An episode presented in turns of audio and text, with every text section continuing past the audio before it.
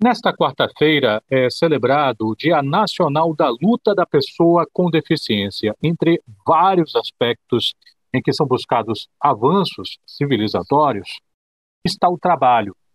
O trabalho nem sempre é adaptado para as necessidades desse contingente e para a garantia da sua dignidade. O trabalho que é compreendido como um aspecto fundamental da sociedade, como é que é pensar o trabalho quando a gente pensa em inclusão? O Multicultura vai fazer um panorama de como a justiça vem encarando esse desafio em um papo que começa agora com o ministro do Tribunal Superior do Trabalho, Cláudio Brandão. Cláudio, muito obrigado por atender a educadora, tudo bem? Tudo em paz, Renato. É um prazer estarmos juntos, falando aqui para o nosso querido público baiano, e não apenas baiano, mas no mundo inteiro, que certamente seu programa ultrapassa as fronteiras territoriais do nosso querido estado, nossa querida terra da Bahia. Dizem que tem ouvinte até em Brotas. é verdade. Eu posso fazer essas piadas com o ministro, gente, porque ele é baiano. Além de tudo, esse título ele também ostenta. Ministro, a gente sabe que toda empresa com mais de 100 funcionários deve ter um percentual de pessoas, as chamadas PCD, né, as pessoas com deficiência no seu efetivo.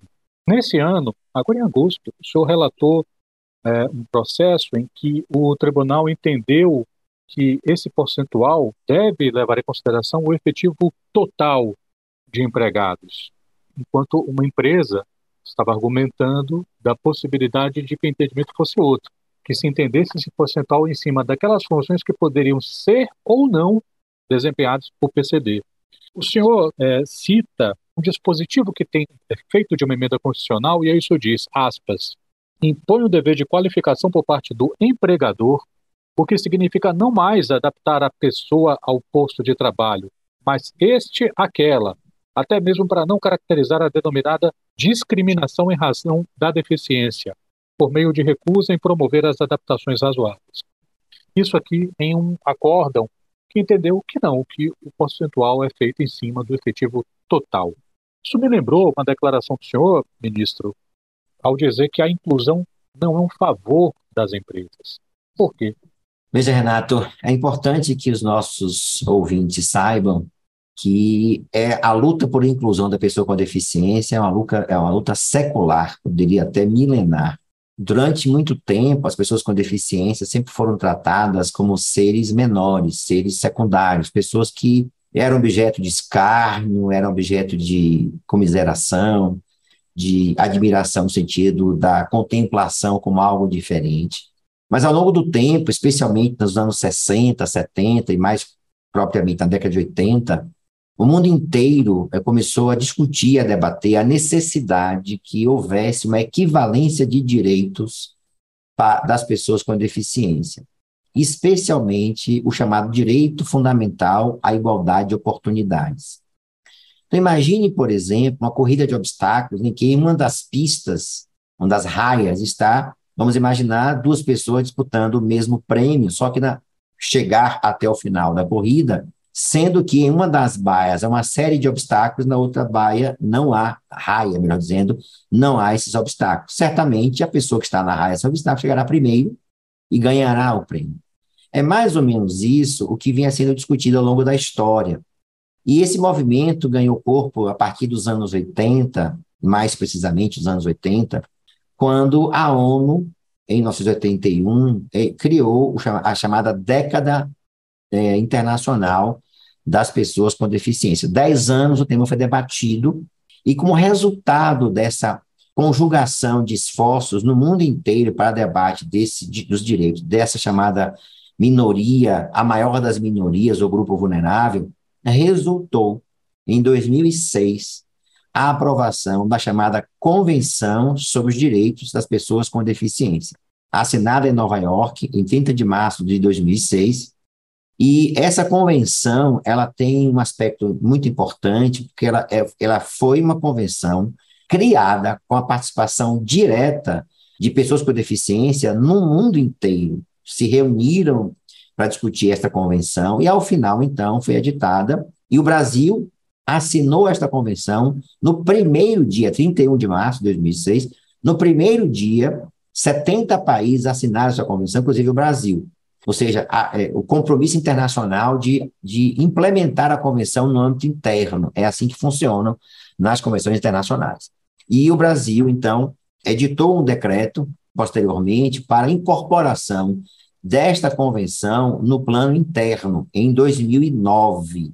Com a curiosidade importante, eh, Renato, que essa convenção foi a primeira convenção de direitos humanos do século XXI e foi a primeira convenção que o Brasil aprovou com equivalência de emenda constitucional, explicando melhor para os seus ouvintes.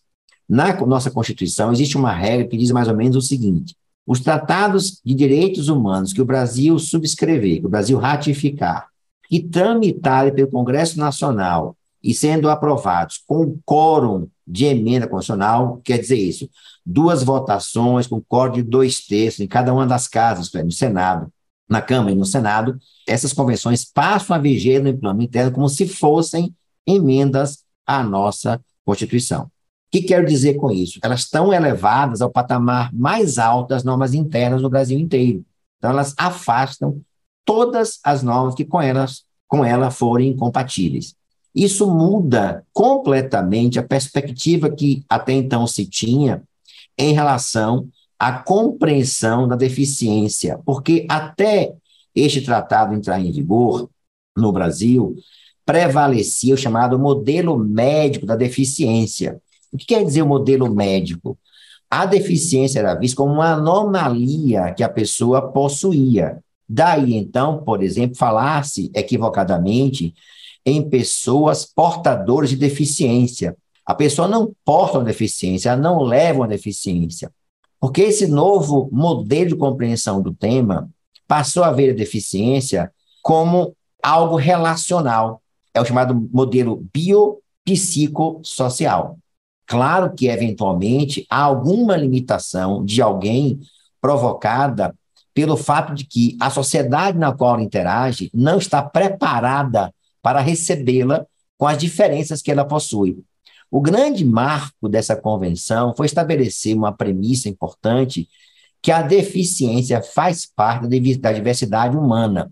Assim como cor de cabelo, ter barba ou não ter barba, usar óculos ou não usar óculos, ser alto, magro, amarelo, negro, pardo, qualquer que seja esta diversidade humana que compõe a beleza da humanidade, nela está inserida a deficiência. Então, o grande, o grande marco diferenciador em 2009 começa a existir no Brasil foi compreender que a Convenção de Nova York, assim chamada, definiu que deficiência não é uma anomalia, deficiência é eventualmente um impedimento que a pessoa possua para exercer determinadas atividades em função de limitações que o mundo, a sociedade, o mundo no qual ela interage, não está preparado para recebê-la. Com isto, rompe aquela ideia que a pessoa tem que ser ela adaptada ao meio. Agora é o contrário. O meio tem que se adaptar a ela. Por quê? qualquer pessoa com deficiência tem os mesmos direitos que qualquer um de nós, a igualdade de oportunidades. E essa nova compreensão da deficiência foi no Brasil introduzida em 2009 com a vigência dessa convenção. Ela passou a vigorar no dia 25 de agosto de 2009 e desde então a necessidade que seja reanalisada toda a interpretação das leis brasileiras e mais do que a lei, do que as, as práticas que estabeleciam, de alguma forma, limitação ao direito. Então, por exemplo, a regra de cotas, que no Brasil existe há 30 anos, completados recentemente. A lei de cotas no Brasil é de 1991. De lá para cá, durante todo esse período de vigência da lei de cotas, que você já mencionou, obriga que as empresas com mais de 100 empregados tenham determinado número de vagas reservadas, essas vagas, às pessoas com deficiência. Antigamente se procurava a pessoa ideal para aquela vaga. Ou seja, a empresa publicava anúncios em jornais e nem sempre encontrava pessoas adequadas para aquelas vagas. Mas veja, isso é um problema estrutural, Renato, porque se você não tem, não proporcionou àquela pessoa com deficiência educação inclusiva, e hoje não mais é possível que sejam segregadas essas crianças, ao contrário, é, existe uma discussão, abro aqui um parênteses, se você me permite, houve uma discussão no Supremo Tribunal Federal sobre a possibilidade de as escolas cobrarem mensalidades diferenciadas para as crianças com deficiência, dos pais dessas crianças. Essa questão foi parada no Supremo Tribunal Federal, o Supremo Tribunal Federal entendeu que não, que não podem cobrar a mais, porque isso seria diferenciar de alguma forma os pais e as próprias crianças com deficiência. Mas nesse julgamento, o ministro José Edson Fachin, que foi o relator desse julgamento, tem uma frase que é muito emblemática, em que ele diz o seguinte: crianças com deficiência convivendo nos mesmos ambientes que as crianças aparentemente sem deficiência, tornar-se-ão todos eles adultos inclusivos, porque a criança não é preconceituosa. O preconceito está, sobretudo, nas chamadas barreiras atitudinais, que a própria lei brasileira e a convenção definem, que são as barreiras comportamentais. É a barreira que exclui, é a barreira que faz com que nós não vejamos numa pessoa com deficiência algo, é, alguém, aliás, com os mesmos direitos, que não, não quer pena, não quer comiseração, quer apenas ser cidadão. Então, isso mudou. E a partir de 2009, o Brasil, ratificando essa convenção, comprometeu-se com o cenário internacional a ter uma interpretação diferente, mas ela só veio a se implementar, de fato, em 2015, com a aprovação de uma outra lei, a chamada Lei Brasileira de Inclusão, ou Estatuto da Pessoa com Deficiência, que é uma lei de 2015, que interpreta a convenção e define que a convenção ela sempre tem um comando muito genérico, que é uma convenção, imagine, feita para ser aplicada, hoje ela já foi ratificada, se não me falha a memória, por 186 países no mundo inteiro. É uma convenção que só perde para a Convenção de Direitos da Criança, que é a convenção no, no ambiente da ONU tem mais ratificações. Então, essa convenção precisava de uma lei para detalhar no Brasil o procedimento de aplicação de suas regras. E esta lei, que foi aprovada em 2015, assim chamada Lei Brasileira de Inclusão da Pessoa com Deficiência, ela estabelece várias outras práticas, como, por exemplo, criou, a partir da convenção, a chamada discriminação em razão da deficiência, que é aquela discriminação que hoje se chama de capacitismo. O capacitismo nada mais é do que a discriminação em função da deficiência. Essa expressão, na verdade, vem de uma socióloga portuguesa que entendeu que é necessário nominar, tal qual o racismo, o sexismo, a homofobia, isto é, rotulasse essa discriminação para que ela tivesse uma adesão cada vez maior no linguajar comum e se tornasse algo de conhecimento comum das pessoas. Então, quando nós falamos hoje, por exemplo, em racismo, todo mundo sabe o que é, sobre o que se está falando. Então, qual é a ideia dessa socióloga portuguesa? Falar em capacitismo importaria, ao longo dos anos, que as pessoas fossem se habituando e rotulando comportamentos que, de alguma forma, vilipendiam, agridem a condição humana da pessoa com deficiência. Então, nós temos uma nova roupagem, um novo figurino normativo no Brasil em 2009, com a convenção que o Brasil ratificou, entrou em vigor em 2009 no Brasil, assinado em 2006, repito. Em 2015, a Lei Brasileira de Inclusão venha novamente a detalhar esses comportamentos, que é aquela promessa que foi feita no plano internacional, e hoje a necessidade de que seja sempre vista a pessoa com deficiência com alguém titular de direitos, e entre esses está a necessidade de que seja ela garantida a igualdade de oportunidades, que se materializa com o rompimento de barreiras. Eu estou imaginando agora um ouvinte que esteja nos acompanhando e pensando assim: não, ok, mas por que, que a empresa deve ser obrigada a incluir esses funcionários? Inclusive, alguns ouvintes que podem, por exemplo, ter uma perspectiva mais tendendo para o liberal, que se poderia chamar de ultraliberal, dizer assim, não, isso é um papel do Estado, isso é um dever do Estado, o Estado está interferindo na gestão da empresa, no, na, sua, na sua própria condução. Como é que o senhor responderia a esse ouvinte, ministro? É, Renato, de maneira muito tranquila, mas muito tranquila mesmo, porque desde 1988 no Brasil existe a chamada função social da propriedade, ou que nós podemos traduzir em função social da empresa. O que quer dizer isto? De maneira assim, bastante simples. A empresa não pode ser simplesmente fator de geração de lucro me dou um exemplo que facilmente os seus ouvintes vão compreender. Eu, empresário, quero montar uma empresa, portanto, eu, eu faço a primeira pergunta: eu posso fazer isso? Seguramente a resposta é positiva. No Brasil, a liberdade econômica é um fundamento da nossa Constituição. Então, ninguém precisa, a não ser cumprindo os requisitos legais da atividade, se for alguma atividade de setor regulado por lei, tem que observar o que a lei estabelece, mas cumprindo os requisitos de registro da empresa, enfim, aqueles, aquelas, aquelas regras que nós sabemos que são comuns, ele pode exercer qualquer atividade econômica, desde que, claro, não seja atividade proibida. Mas eu, então, resolvo, na minha empresa, explorar o trabalho em condições degradantes. Eu estabeleço jornada de 14 horas, estabeleço que não há intervalo para refeição, eu defino que não há intervalo semanal. A pergunta é: eu posso fazer isso? A resposta: não. Que mesmo uma atividade econômica livremente exercitada, que é um pressuposto da nossa Constituição, ela se vincula às mesmas normas da Constituição brasileira. E o mesmo dispositivo da Constituição, o artigo 170 da nossa Constituição, que garante o livre exercício da atividade econômica, impõe, veja, não é faculta, não é, uma, não é uma faculdade, não é uma opção, é um dever observar a função social da empresa. E a Convenção de Nova York, isso é interessante, e a Lei Brasileira de Inclusão também repete essa regra, diz que o dever de inclusão pertence ao Estado, às empresas e à sociedade. Ao Estado por intermédio de políticas públicas. O Brasil criou uma política pública desde 2000, desde 1991. Portanto, a lei está em vigor antes mesmo e dessa política pública. E não é uma peculiaridade brasileira, não. Há outros países que também têm regra de inclusão. Portugal, por exemplo, tem uma lei recentemente alterada em 2019 para reduzir, inclusive, a quantidade de empregados. A, 75, a partir de 75 empregados já é obrigado a ter o sistema de cotas. Mas voltando ao caso brasileiro, então o Estado vem com, com, políticas públicas, não somente de inclusão por intermédio do trabalho, mas temos carros adaptados que têm isenção de impostos, de alguns impostos, a preferência para filas no embarque de um avião, por exemplo, é uma política pública. Pô, claro, é, é fácil perceber que uma pessoa com dificuldade de locomoção terá o privilégio, mas um privilégio que a lei admite, de, ser, de passar na frente, por exemplo, de alguém que não esteja com dificuldade de locomoção. É, isso faz parte de uma política pública que incumbida ao Estado. A sociedade, por que dever da sociedade? Que ela não pode discriminar. A sociedade tem que respeitar essas peculiaridades da pessoa com deficiência para compreender que seja algo normal, que não é algo que, que é preconceituoso no sentido, no sentido inverso mas também a empresa, e ela é destinatária dessa regra. E veja, não é uma regra nova, é, como eu disse há pouco, ela é de 1991.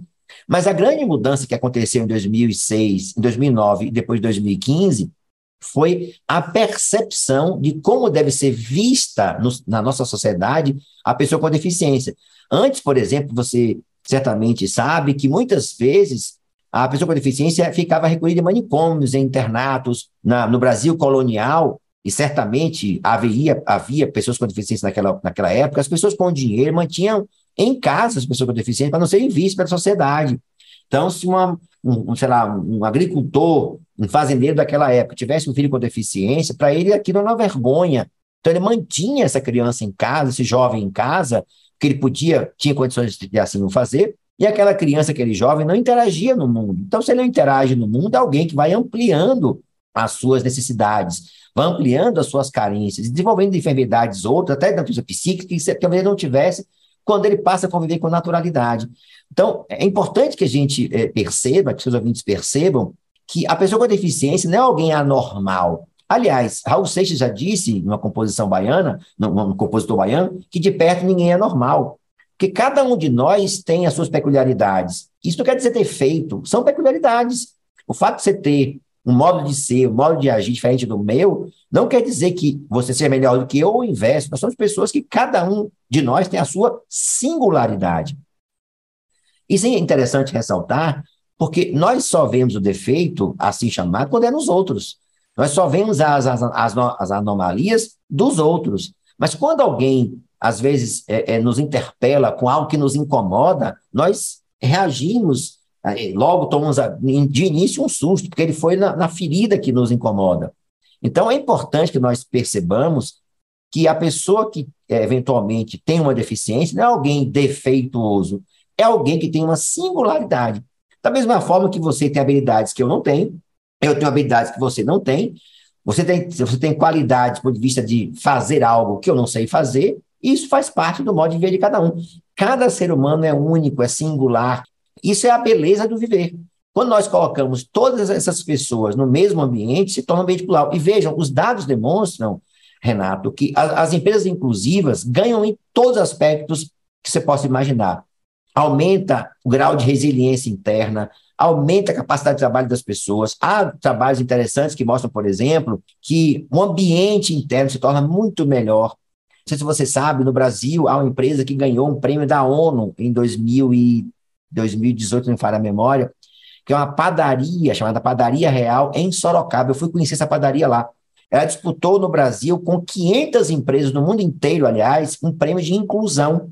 E é fantástico os depoimentos que lá são revelados, mostrando que as pessoas com deficiência ensinam, ensinam com resiliência, com adaptabilidade, com capacidade de interação, e todos que estão ali, têm ou não deficiências externamente visíveis, aprendem com a convivência diária. Então é importante que nós tenhamos essa noção de que viver em sociedade é viver em companhia do que há na sociedade de maneira diferente. Não é anomalia, não é defeito, é singularidade, peculiaridade. É o traço próprio de cada um. E a empresa voltando à sua pergunta inicial, como ela tem uma função social, ela tem um papel de desempenhar na sociedade e faz parte desse papel social agora, desde 91, e agora ampliado com a Lei Brasileira de Inclusão, a adaptação do trabalho para a pessoa com deficiência.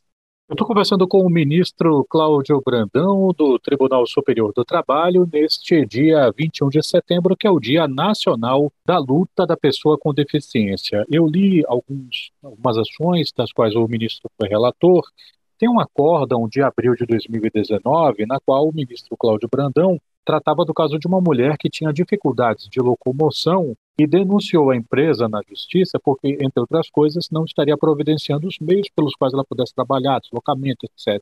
E o senhor mesmo, ministro, já defendia lá atrás, né, isso é de 2015, eu acho que, que se referia àquela situação, que uma das possibilidades poderia ser o teletrabalho pois agora, em agosto, passaram a valer, ministro, as novas regras para o teletrabalho, uma modalidade que ganhou muita importância durante a pandemia, e ficou definido que pessoas com deficiência estão entre aquelas que devem ter prioridade quando a empresa considera implementar essa modalidade. Este dispositivo, na sua avaliação, ministro, pode ajudar nesse fenômeno da inserção de pessoas com deficiência? Veja, Renato, essa pergunta é muito interessante porque pode ser interpretada essa nova regra legal de, sob duas perspectivas diferentes. Respondo de maneira imediata e afirmativa que sim, ou seja, pode ser uma maneira de inclusão, quando houver o fornecimento, digamos assim, de toda a estrutura necessária para o trabalho ser realizado pela pessoa com deficiência. Mas não podemos nos esquecer, e esse é o, é outro lado dessa moeda, que muitas vezes esta ideia do teletrabalho vem acompanhada da compreensão de que a convivência com a pessoa com deficiência é ruim, é nefasta, é negativo, é algo negativo. E neste lado, é, a lei pode servir como elemento de exclusão. Eu me lembro bem muito bem que um dos casos que eu examinei, a que você se referiu há pouco, havia uma discussão sobre a seguinte hipótese. A empresa dizia que havia construído um prédio inteiramente inclusivo e neste prédio estavam colocados todos os seus empregados e todas as suas empregadas que eram pessoas com deficiência. E eu, neste caso, não cheguei a examinar o tema do local, porque não era objeto do recurso, mas eu fiz um comentário que muitas vezes pode servir como uma espécie de gueto. Ou seja, você coloca todo mundo junto, as pessoas com deficiência, e como se elas não pudessem interagir no ambiente normal. Então, veja, quando você vai, por exemplo, a um, um estabelecimento comercial, ou mesmo a um estabelecimento bancário, por que, que tem que ter piso tátil, rampas acessíveis, corrimão nas escadas? Porque muitas vezes, em algum momento da nossa vida, nós precisamos eh, ter necessidade, por exemplo, de um mecanismo de acessibilidade para que nós exercitemos os nossos direitos. Então, não é algo que seja simplesmente colocar a pessoa distante para que ela não interaja no mundo. Então, eu digo, essa de maneira muito objetiva, se esse teletrabalho for pensado como algo a incluir, não há dúvida que a lei avança. Ou seja, quando for uma atividade que possa ser exercitada juntamente com as demais pessoas, é importante assinalar. Então, é a empresa que tem atividades é, telepresenciais e que, nesta atividade, incluirá pessoas com deficiência. Perfeita, a lei veio a estabelecer uma regra de prioridade interessante, portanto, deve ser observado. Mas há algo a ser observado de maneira a fazer uma ponderação. Vamos imaginar, por exemplo, que a empresa só tenha reservado o teletrabalho para pessoa com deficiência. Aí tem que ser observado com certo cuidado, porque pode ser que por trás desta aparente inclusão esteja o capacitismo embutido, ou seja, retirar essa pessoa da convivência cotidiana com as demais pessoas sem deficiência. Ou, diria, sem deficiência aparente, como se você, todos nós, de alguma forma, temos alguma carência em algo, né? ou na cabeça, ou no corpo, enfim. Então, quando for algo para incluir, iniciativa inclusiva, aplaudo. Quando for iniciativa que tenha como finalidade excluir ou criar uma espécie de gueto, temos que ver com certa cautela. O senhor citou, ministro, logo no começo, dispositivos internacionais. Quando o senhor recorre a esses dispositivos, em alguma medida, eles podem expressar algum tipo de defasagem da nossa própria legislação em atender a determinados instrumentos, criar dispositivos que garantam a inclusão, ministro? Na verdade, não, Renato. Nós estamos, em termos de legislação, eu posso lhe afiançar que nós estamos na vanguarda do mundo inteiro. O Brasil tem hoje uma estrutura normativa, especialmente esta lei a que me referi, vou até dizer o número para os seus ouvintes, é a Lei 13.146, de 6 de julho de 2015. Ela é chamada de Lei Brasileira de Inclusão da Pessoa com Deficiência, ou Estatuto da Igualdade. Esta lei foi aprovada, como eu disse há pouco, para detalhar regras que na convenção são muito genéricas. Então, o Brasil tem hoje, eu posso lhe afiançar com tranquilidade, uma das leis mais avançadas do mundo em termos de inclusão da pessoa com deficiência. Portanto, nosso, a nossa dificuldade não é de carência de leis, é de efetividade das leis. Bom, mas aí se o ouvinte pode me perguntar, mas o que, o que ele quer dizer com efetividade? É muito simples, é transformar a lei em realidade. É fazer com que aquilo que está prometido no papel se transforme em realidade cotidiana. Ou seja, é garantir que as pessoas com deficiência tenham acessibilidade. E quando eu falo acessibilidade, as pessoas sempre pensam em rampa, em elevador, corrimão, em piso tátil, em aviso sonoro. Mas, por exemplo, um espetáculo teatral. Poucos no Brasil, e são muito poucos, é, são adaptados com linguagem descritiva para que, eventualmente, a pessoa que não tenha visão possa assistir. Quando nós falamos em inclusão, não estamos falando, estamos falando apenas em subir uma rampa para chegar numa agência bancária. É ter o direito de assistir o espetáculo teatral, é ter o direito, por exemplo, de assistir televisão com linguagem de sinais. Poucos são os programas brasileiros adaptados a essa realidade da linguagem brasileira de sinais a acessibilidade é algo muito mais amplo do que simplesmente acessibilidade no aspecto de barreira, uma de barreiras físicas. Todos os autores hoje dizem, Renato, que a barreira mais difícil de ser removida é a barreira atitudinal, que a lei brasileira conceitua, que é o comportamento da sociedade que reprime a pessoa com deficiência, não lhe reconhecendo a igualdade. Mas é, você pode perguntar, bom, mas, mas se o, o que seria igualdade se a lei diz que todos são iguais perante a lei? A igualdade que diferencia. É a igualdade que precisa ser caracterizada quando você tem que diferenciar para igualar. Quando você iguala sem diferenciar, evidentemente você não está igualando. É aquela história que foi ali há pouco da corrida de obstáculos. Se eu ponho numa raia alguém que não tem barreira nenhuma na minha frente, na outra raia tem cinco barreiras, eu pergunto qual chegará em primeiro lugar? Certamente que está na raia sem barreiras. Então é necessário que nós tenhamos a compreensão de que é dever da sociedade, do Estado e das empresas promover a inclusão. E quando eu falo inclusão pelo trabalho, por quê? Porque o trabalho, e todos os estudos da sociologia dizem isso, também da psicologia, que abre um parênteses aqui importante, Renato, estão muito acima do direito nos estudos de inclusão da pessoa com deficiência. A sociologia e a psicologia estão muito mais avançados em estudos que já vêm tratando a inclusão há mais de 30 anos, há mais de 40 anos, ou seja, são estudos mais densos, muito mais profundos. E vários estudos mostram que trabalhar para a pessoa com deficiência é forma de emancipação.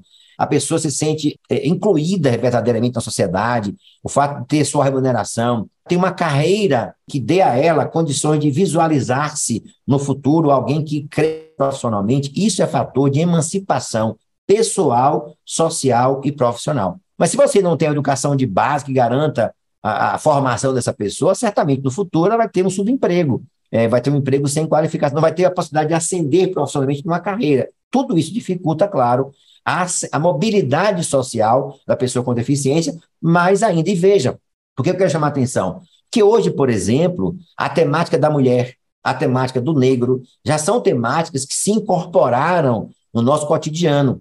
Mas não acontece a mesma coisa com a temática da pessoa com deficiência. Até porque, quando você fala em negro, você, você visualiza um contingente de pessoas com o qual você se identifica. Você pode rotular, pode identificar sobre o que você está falando. Você fala de mulheres, você da mesma forma identifica um contingente de pessoas sobre o que, sobre quem você está falando. Você fala de criança, você identifica, você fala de adolescente, você, você identifica, mas em todos esses contingentes há pessoas de deficiência.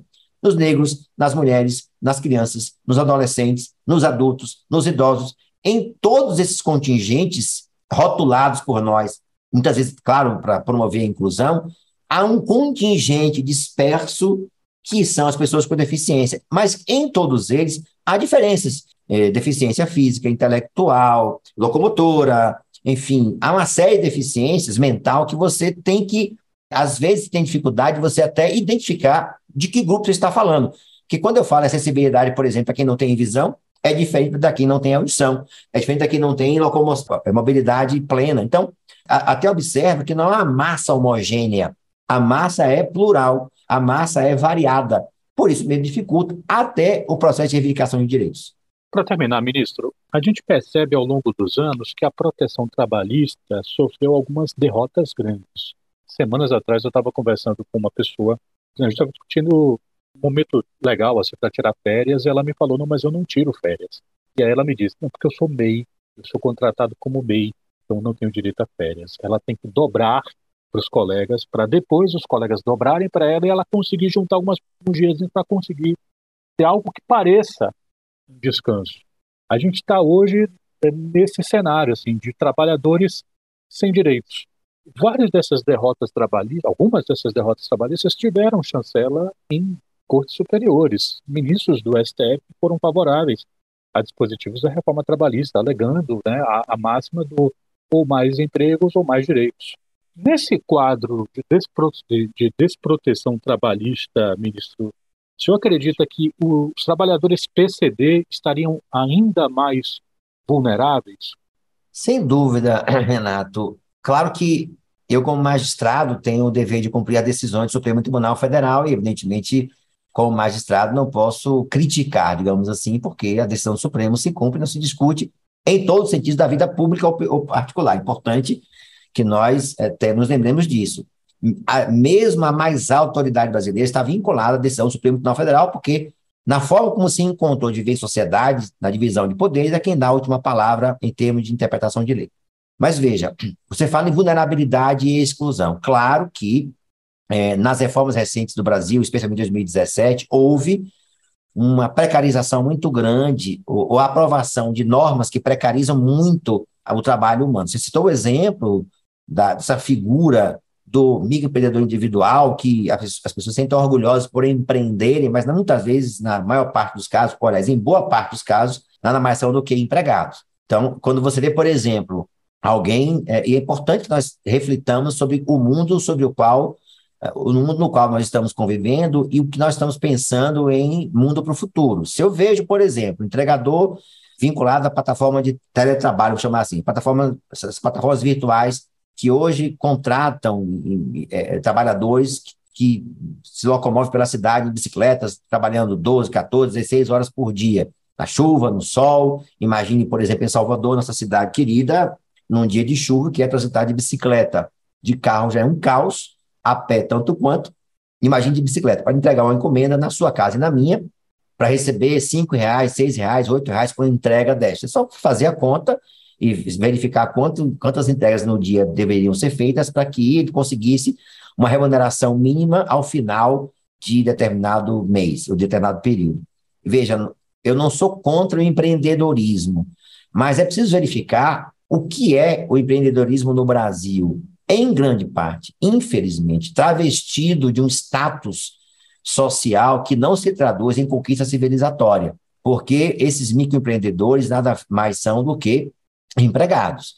E é importante que isso seja dito, não porque eu tenho uma visão maniqueísta de que todo empregador atua no sentido de, de não reconhecer direitos. Ao contrário, nós temos empresários que são empresários de sucesso, que, mesmo sendo empresários de sucesso, não deixam de reconhecer a importância do trabalho na sua empresa.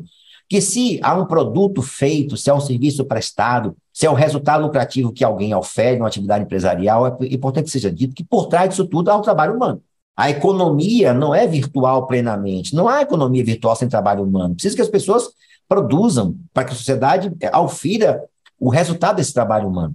Então, quando nós falamos, por exemplo, ah, não, porque a minha empresa produz cadernos de papel. Ótimo.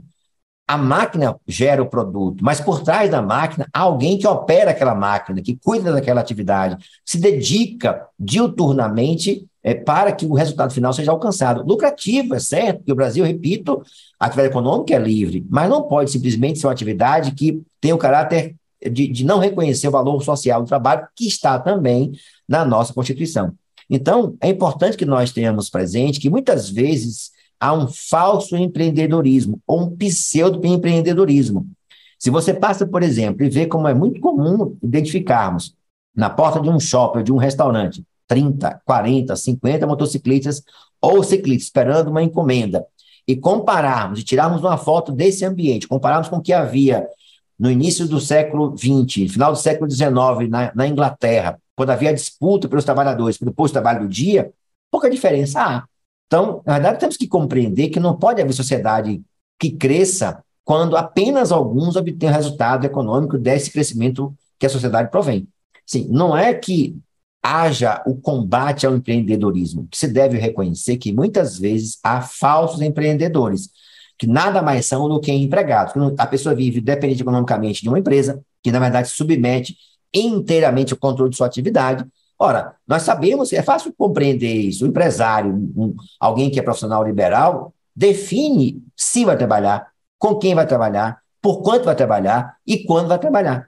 Se a pessoa não tem liberdade de, de assim dispor, não é empresário sentido exato da expressão. Por quê? Porque está vinculado, de alguma forma, economicamente, ou mais que isso até, disciplinarmente, a uma estrutura empresarial. Isso, a lei já diz, desde 1943, que é empregado. Mas, enfim, às vezes se cria um rótulo com essa ideia de, de inclusão, não é empregado, é parceiro, não é empregado, é colaborador. Empregado não é depreciativo, empregado é uma figura jurídica, como há diversas outras. Ser empregado é alguém vinculado a um contrato de emprego, como há diversos outros tipos contratuais no Brasil, como locatário, como parceiro, como financiamento no banco, enfim, nada há de errado nessa compreensão. Empregado é alguém que exerce trabalho sob empregatício. Não há é, depreciação na condição de empregado. Eu quero agradecer muito aqui pela gentileza da conversa com o ministro do Tribunal Superior do Trabalho, Cláudio Brandão, que falou um pouco com a gente sobre como a justiça vem lidando, vem encarando, vem interpretando o fenômeno da inclusão das pessoas com deficiência, já que hoje é o Dia Nacional da Luta da Pessoa com Deficiência. Ministro Cláudio Brandão, muito obrigado. Bom trabalho para o senhor, saúde para você e para os seus. Muito obrigado, Renato, também para você, sua família, todos que nos assistem. Saúde, afinal de contas, precisamos cada vez mais valorizar a vida. Grande abraço, prazer.